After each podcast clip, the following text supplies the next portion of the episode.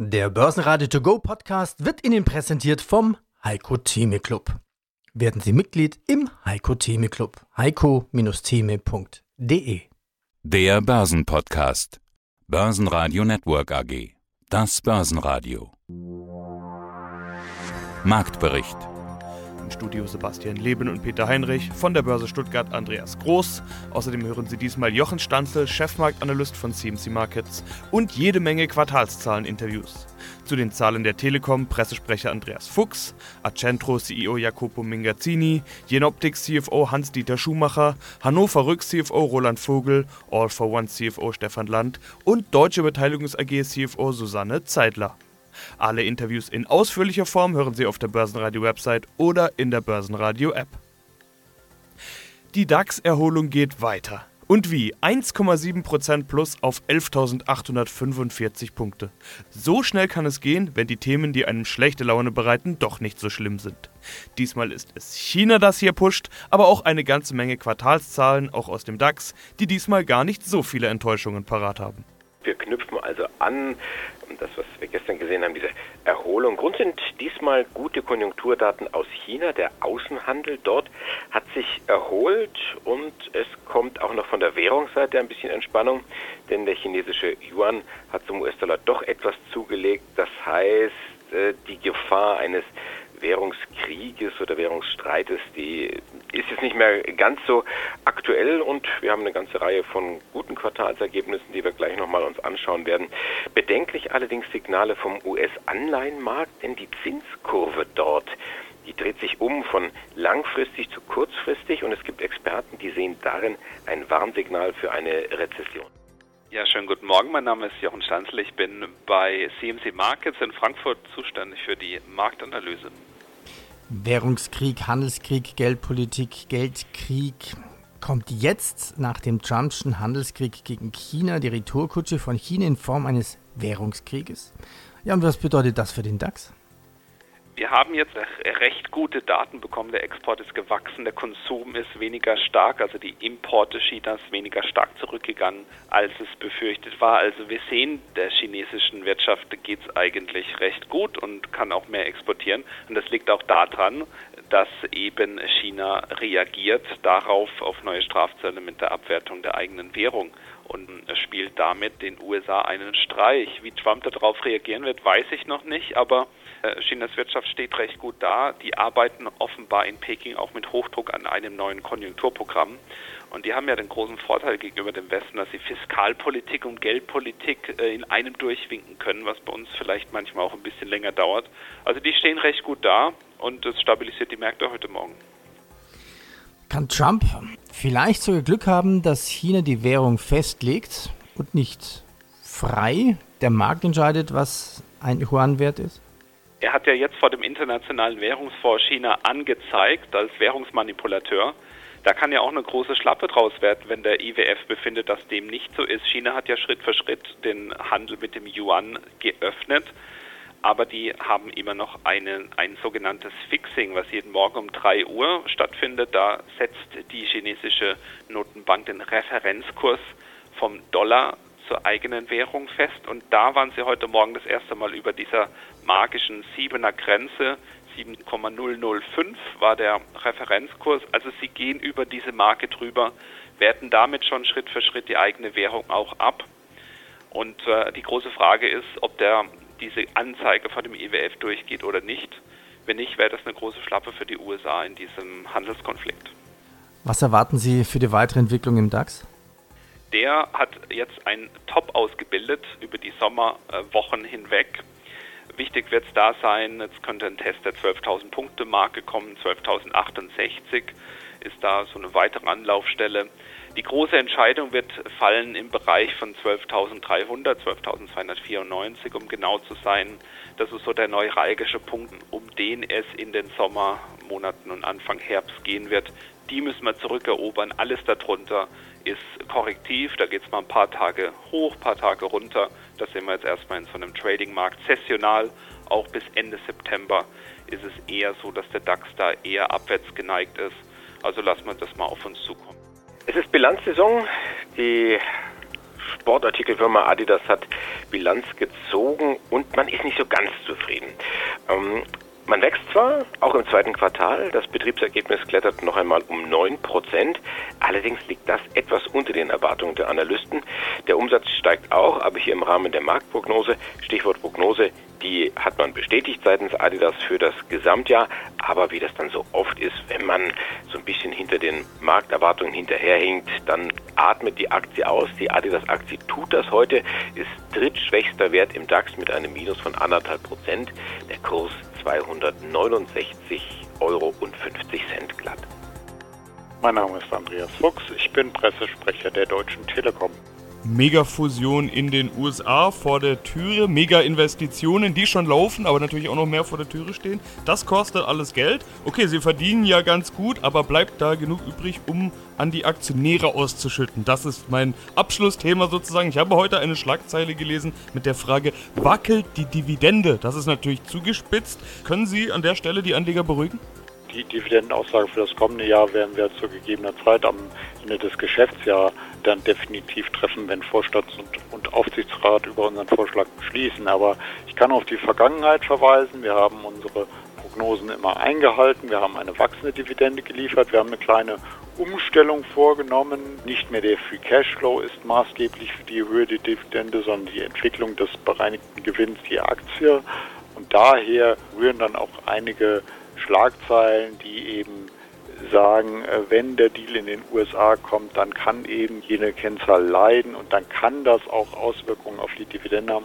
Das ist ein bisschen viel Spekulation zu dem Zeitpunkt. Ich kann nichts Neues zu dem Thema sagen. Ich kann nur auf die Vergangenheit verweisen und sagen, wir waren immer ein sehr starker, zuverlässiger Dividendenwert. ThyssenKrupp hat sich anscheinend noch nicht gefunden. Die Strategie ist noch nicht ganz klar. Ja, man ja, man kann sagen, ein, ein kriselnder Industriekonzern. Nach wie vor, man, man tut sich sehr schwer. Man hat jetzt ein sehr schwaches drittes Quartal, ist es ja bei ThyssenKrupp, ähm, hat man hinter sich. Man hat jetzt auch die Prognose für das laufende Geschäftsjahr gesenkt. Jetzt könnte man meinen, ach, die Aktie müsste jetzt auch irgendwo in der Versenkung verschwinden. Sie tut es nicht, weil Doppelpunkt Gänsefüßchen unten. Man will offenbar profitabler und wieder wettbewerbsfähiger werden und man treibt das Thema Konzernumbau voran.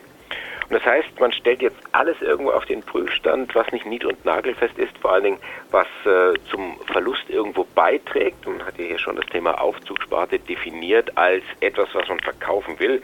Jetzt geht es dann weiter. Teile des Stahlbereichs, Anlagenbau und Automotive, all das soll möglicherweise verkauft werden. Und allein diese Ankündigung kommt richtig gut an am Markt. Die Aktie von ThyssenKrupp forciert ja, mein Name ist Roland Vogel, ich bin der Finanzvorstand der Hannover Rückgruppe. Und wir sprechen über ihre Quartalszahlen, sehen einen Gewinn plus 662,5 Millionen Euro plus 19,3 Prozent. Die Prognose für das Gesamtjahr liegt bei 1,1 Milliarden. Also etwas mehr als die Hälfte ist schon drin. Und es kommt ja noch was hinzu, nämlich ein Einmaleffekt aus der Beteiligung an der Viridum-Gruppe in Höhe von 100 Millionen Euro. Die Prognose wurde bestätigt. So viel dazu. Ich hatte vorhin in einem Medienbericht den Satz gelesen: Finanzvorstand Roland Vogel hält eine Anhebung seiner Prognose für denkbar. Herr Vogel, ist das nicht sowieso schon überfällig? Ja, da haben Sie recht. Das lässt sich jetzt schwer verneinen. Auf der anderen Seite haben wir zwei wesentliche Punkte, nämlich einen neuen Vorstandsvorsitzenden, der ja sicherlich dann hinterher so eine Entscheidung auch treffen soll oder will. Und der ist jetzt erst seit Mai hier und gönnt sich vielleicht ein bisschen mehr Zeit, um tatsächlich auch so eine Entscheidung zu treffen. Darüber hinaus sind wir Rückversicherer jetzt ja ganz kurz vor dem Höhepunkt oder einer, einer potenziellen Hurrikansaison in Florida, so dass wir jetzt einfach mal gesagt haben, wir schauen uns die alte Prognose von 1,1 Milliarden gar nicht im Detail an. Wir sagen aber, dass wir auf jeden Fall die alte erreichen werden, nämlich die 1,1 Milliarden, die Sie erwähnt haben. Und das ist aber natürlich gerechnet gewesen, bevor wir diesen Sondereffekt der Viridium, den Sie gerade angesprochen haben, in die Bücher genommen haben, sodass man sagen kann, es ist also die alte 1,1 Milliarden plus die 100 Millionen Millionen aus Viridium heute schon. Und wir werden sicherlich dann nach dem dritten Quartal auch nochmal schauen, was eigentlich aus der Basisprognose geworden ist. Und da haben wir jetzt mal gesagt, wenn alles so bleibt, wie es ist, dann ist sicherlich auch eine Erhöhung der Prognose dann denkbar. Chemie und Pharma, schon sind wir beim Merk. Wie schaut's da aus? Oh, hier ein starkes zweites Quartal. Die Geschäfte im äh, Bereich Pharma und Labor laufen wie geschnitten Brot. Das bereinigte operative Ergebnis klettert um fast ein Viertel. Die Umsätze zogen an um sieben Prozent. Die Analysten hatten hier mit etwas weniger gerechnet. Den Ausblick hat man bestätigt und äh, das, wie gesagt, kommt insgesamt gut an. Wir sprechen über den Platz 3 momentan in der DAX-Reihenfolge. Die Merck KGAA kostet 94,46 Euro und das ist ein Aufschlag von über 2 Prozent. Mein Name ist Hans-Dieter Schumacher, ich bin der Finanzvorstand der Jen Optik AG. Der Grund des Anrufs sind ja auch die Halbjahreszahlen. Der Umsatz im ersten Halbjahr 2019 ist fast auf Vorjahresniveau. Das Ergebnis nach Steuern liegt bei 24 nach 33 Millionen vor einem Jahr. Sie haben gut laufende Geschäfte mit der Halbleiterindustrie und auch die jüngsten Zukäufe sind gut für die Bilanz. Aber so ein Konzernergebnis zu erklären, ist ja gar nicht so leicht. Weltweite Einflüsse, Übernahmen, Investitionen, verschiedenste Divisionen. Fangen wir mit der Autoindustrie an. Hier gibt es ja rückläufige Autoabsatzzahlen. Große Autozulieferer wie Continental haben sich den Gewinnwarnungen von Daimler angeschlossen. Was macht die in Optik für die Autoindustrie und wie ist hier die Entwicklung?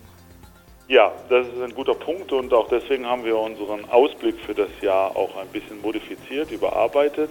Wir spüren nämlich bei unseren Partnern, unseren Kunden dort eine gewisse Investitionszurückhaltung. Aber zunächst äh, konkret auf die Frage, wir bieten unseren Partnern und Kunden Automationslösungen äh, an, Laseranlagen, Messsysteme für effiziente Fertigungsprozesse in der Automobilindustrie, zum Beispiel bei der Zylinderherstellung, dass man äh, exakt nachmessen kann. Durch das Thema Downsizing und CO2-Optimierung, Verbrauchsoptimierung werden die Motoren ja immer kleiner. Stichwort Vierzylinder statt Sechszylinder.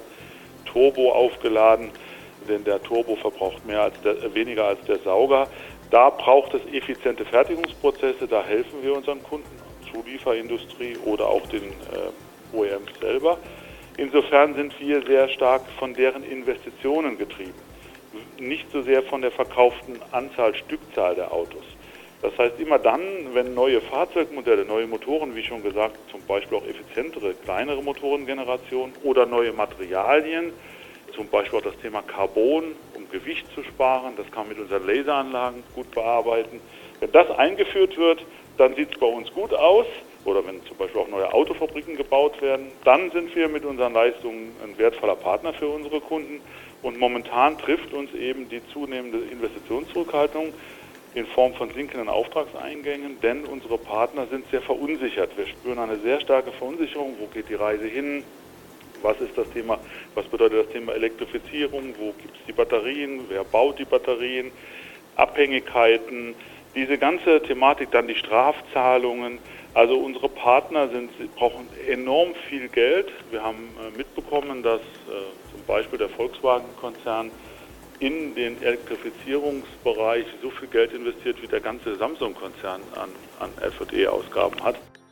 Und dann sprechen wir noch kurz über den Medizintechnikkonzern Siemens Healthineers. Hier stärkt man sein Geschäft mit der sogenannten Präzisionsmedizin.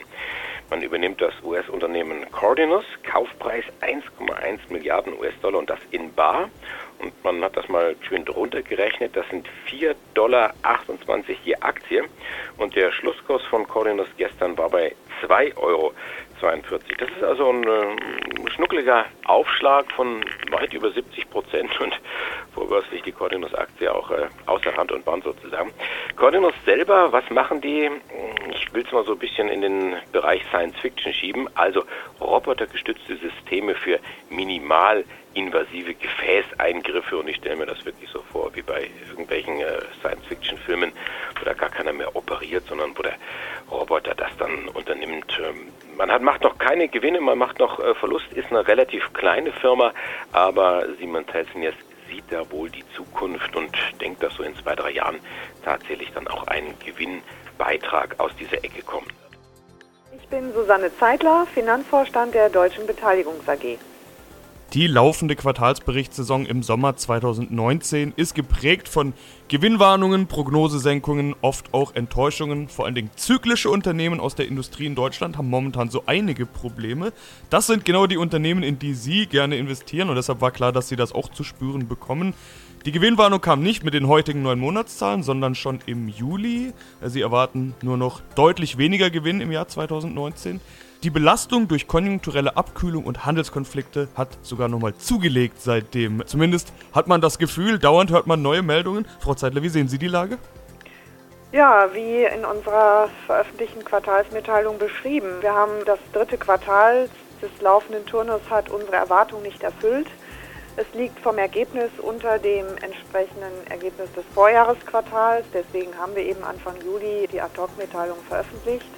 Wir haben dann gleichzeitig auch die Guidance heruntergenommen und haben gesagt, anders als zuvor erwarten wir jetzt für das gesamte Geschäftsjahr nur noch ein leicht positives Konzernergebnis. Und wenn Sie das heute veröffentlichte Ergebnis nach neun Monaten mit 12,6 Millionen Euro und die Guidance für das gesamte Geschäftsjahr, nämlich leicht positiv, zumindest positiv haben wir gesagt, miteinander vergleichen, dann können Sie davon ausgehen, dass wir noch weiteren Gegenwind im vierten Quartal nicht ausschließen können. Und wir wollten da vorsichtig sein und haben deswegen diese vorsichtige Guidance für das Geschäftsjahr veröffentlicht. Ja, und dennoch 12,6 Millionen nach 27,7 Millionen ist natürlich ein Rückgang, der kam ja wie erwartet, sieht aber, wie Sie jetzt gerade gesagt haben, eigentlich doch gar nicht so schlecht aus. Sie sind trotzdem vorsichtig. Wie ist das alles einzuschätzen? Wie gut sehen Sie sich auf Plan? Ja, wir sind, ich sag mal, gemessen an dem ursprünglichen Plan für dieses Geschäftsjahr, muss man sagen, dass die Erwartungen nicht erfüllt wurden, auch unsere Erwartungen nicht. Wir haben damals bereits die Risiken, die sich jetzt materialisieren, auch aufgeführt, aber wir hatten sie eben noch nicht voll in, in unsere Planung einfließen lassen, sondern eben in einer Chancen-Risikomatrix separat aufgeführt. Jetzt materialisieren sie sich mit der Folge, dass wir eben die Guidance für das laufende Geschäftsjahr runternehmen mussten. Zufrieden ist man dann nicht. Wir hoffen, dass jetzt nicht noch das, was wir fürs vierte Quartal erwarten, nicht noch untertroffen wird, sondern dass wir so rauskommen, wie wir es dann jetzt auch Anfang Juli kommuniziert haben. Guten Tag, mein Name ist Stefan Land. Ich bin der CFO der All for One Group AG. Wir vom Börsenradio sind ja die Börsenbetrachter. Und aus unserer Brille sehen wir viele Gewinnwarnungen auch in der ganzen DAX-Familie. Darunter sind vermutlich auch der ein oder andere Kunde von Ihnen. Wenn es jetzt wirtschaftlich etwas runtergeht, spüren Sie das als Digitalisierungsfirma etwas von dieser Wirtschaftsstelle, also von Investitionszurückhaltung, oder genau das Gegenteil, dass die Firmen noch mehr, noch schnellere in diesen Prozess der Digitalisierung gehen möchten? Ja, momentan ist es ein bisschen ambivalent. Einerseits machen wir sehr gute Neukundengeschäfte und das sieht man auch in unseren Lizenzaufträgen in den ersten neun Monaten, die sehr stark waren. Äh, insbesondere Let im letzten Quartal waren wir über Vorjahresquartal. Äh, wir machen sehr äh, gute Abschlüsse in den neuen Technologien aus der Cloud heraus. Wir sind in den ersten neun Monaten in dem Cloud-Service-Bereich um 18 Prozent gewachsen. Das ist sehr gut. Wir kommen da sehr gut voran. Wir haben damit auch die Anteile an unseren wiederkehrenden Erlösen mittlerweile auf 48 Prozent vom Umsatz steigern können. Das ist eine klasse Leistung und zeigt, dass unser Portfolio am Markt sehr gut ankommt. Also wir sind in der Lage, auch in schwierigeren Zeiten sehr gute Abschlüsse zu machen, weil die Kunden diese Effizienz heben wollen. Sie wollen ihre Prozesse digitalisieren und ihre Geschäftsmodelle verbessern, um wettbewerbsfähig zu bleiben. Auf der anderen Seite sehen wir aber auch seit etwa neun Monaten eine, eine recht starke Zurückhaltung in der Zulieferindustrie. Das heißt, ähm, Projekte, die angedacht waren, werden teilweise auch sehr kurzfristig verschoben oder auch gestoppt. Und mittlerweile ist das auch in dem Teil des Maschinenbaus angekommen, der Maschinen produziert, die in der Automobilbranche eingesetzt werden. Also entweder bei Herstellern oder bei Zulieferern. Das heißt, auch dort sind in den letzten Quartalen die Auftragseingänge gesunken. Und das hat zu Schwierigkeiten bei einigen Maschinenbauern geführt, die stark in diese Automotive-Industrie liefern. Prominentestes Beispiel leider ähm, ist momentan, dass die Firma Eisenmann Insolvenz angemeldet hat ähm, vor etwa zehn Tagen. Ein sehr, sehr erfolgreiches, renommiertes Unternehmen äh, im Bereich von äh, dem Bau von Lackieranlagen, äh, auch einer unserer Kunden. Und so sind doch ähm, eine Handvoll Kunden, denen es momentan auch nicht besonders gut geht, wahrscheinlich äh, unterwegs. Und auch wir leiden in dem Bereich ein, ein Stück. Das heißt, wir müssen Ressourcen shiften und versuchen dann auch in anderen Bereichen einsetzen zu können. Guten Tag, mein Name ist Jacopo Mingazzini, ich bin Vorstand der Arcentro Real Estate AG. Die Überschrift über der Pressemeldung zu ihren heutigen Zahlen lautet Accentro wächst weiter. Darüber wollen wir gleich sprechen. Ich finde aber die Zwischenüberschrift fast noch wichtiger. Keine negativen Auswirkungen der aktuellen Politik des Berliner Senats und der Bezirke. Wir wissen, um was es da geht. Enteignungen, Mietdeckel, alles Themen, die durch die Medien gingen und gehen. Sie sind Wohnungsprivatisierer. Direkt betrifft sie das wahrscheinlich sowieso nicht unbedingt. Indirekt aber bestimmt doch, denn Unsicherheit in den Markt bringt sowas ja auf jeden Fall. Wie schätzen Sie die Lage ein? Ich kann nur berichten, was wir im Moment am Markt erleben. Und da sehen wir eine ungebrochene Nachfrage nach Wohneigentum. Wir haben uns natürlich auch gefragt, wie diese Unsicherheit, die insbesondere durch die ja noch nicht zu Ende gedachte Diskussion mit dem Mietendeckel. Im Moment gibt es ja nur ein Eckpunktepapier. Das wird gar nicht einfach, das, wir mal, in Gesetzesform zu bringen, so dass es nicht schon auf den ersten Blick verfassungswidrig ist. Das ist ja etwas, was noch passieren muss und das ist natürlich nicht etwas, was dazu angetan ist, Sicherheit bei den Investoren zu verschaffen. Interessanterweise erleben wir, dass die Investoren davon relativ unberührt sind. Das heißt, die Nachfrage nach Eigentumswohnungen ist extrem hoch. Ähm, das ist einfach Ausdruck der Tatsache, dass die Leute, dass den Leuten bewusst ist, dass es natürlich einen riesigen Nachfrageüberhang gibt und dass immer die, die fundamentale Qualität des Berliner Marktes dadurch natürlich nicht angetastet ist. Es ist immer noch so, dass viel mehr Menschen nach Berlin ziehen, als Wohnungen neu fertiggestellt werden. Wenn man dazu noch weiß, dass die Baugenehmigungszahlen seit Rot-Rot-Grün an der Regierung ist, jedes Jahr gesunken sind. Wir haben jetzt vor ein paar Tagen die Halbjahreszahlen 19 gesehen, wieder ein Absinken der Baugenehmigungszahlen. Das heißt, wer heute eine Eigentumswohnung in Berlin besitzt, der kann sich darauf einstellen, dass er ein wirklich rares Gut in Händen hält, was in Zukunft ähm, noch knapper sein wird. Und insofern schaffen die es vielleicht zu regulieren, aber sie werden ökonomische Gesetze nicht außer Kraft setzen können. Börsenradio Network AG Marktbericht Der Börsenradio To Go Podcast wurde Ihnen präsentiert vom Heiko Theme Club. Werden Sie Mitglied im Heiko Theme Club. heiko-theme.de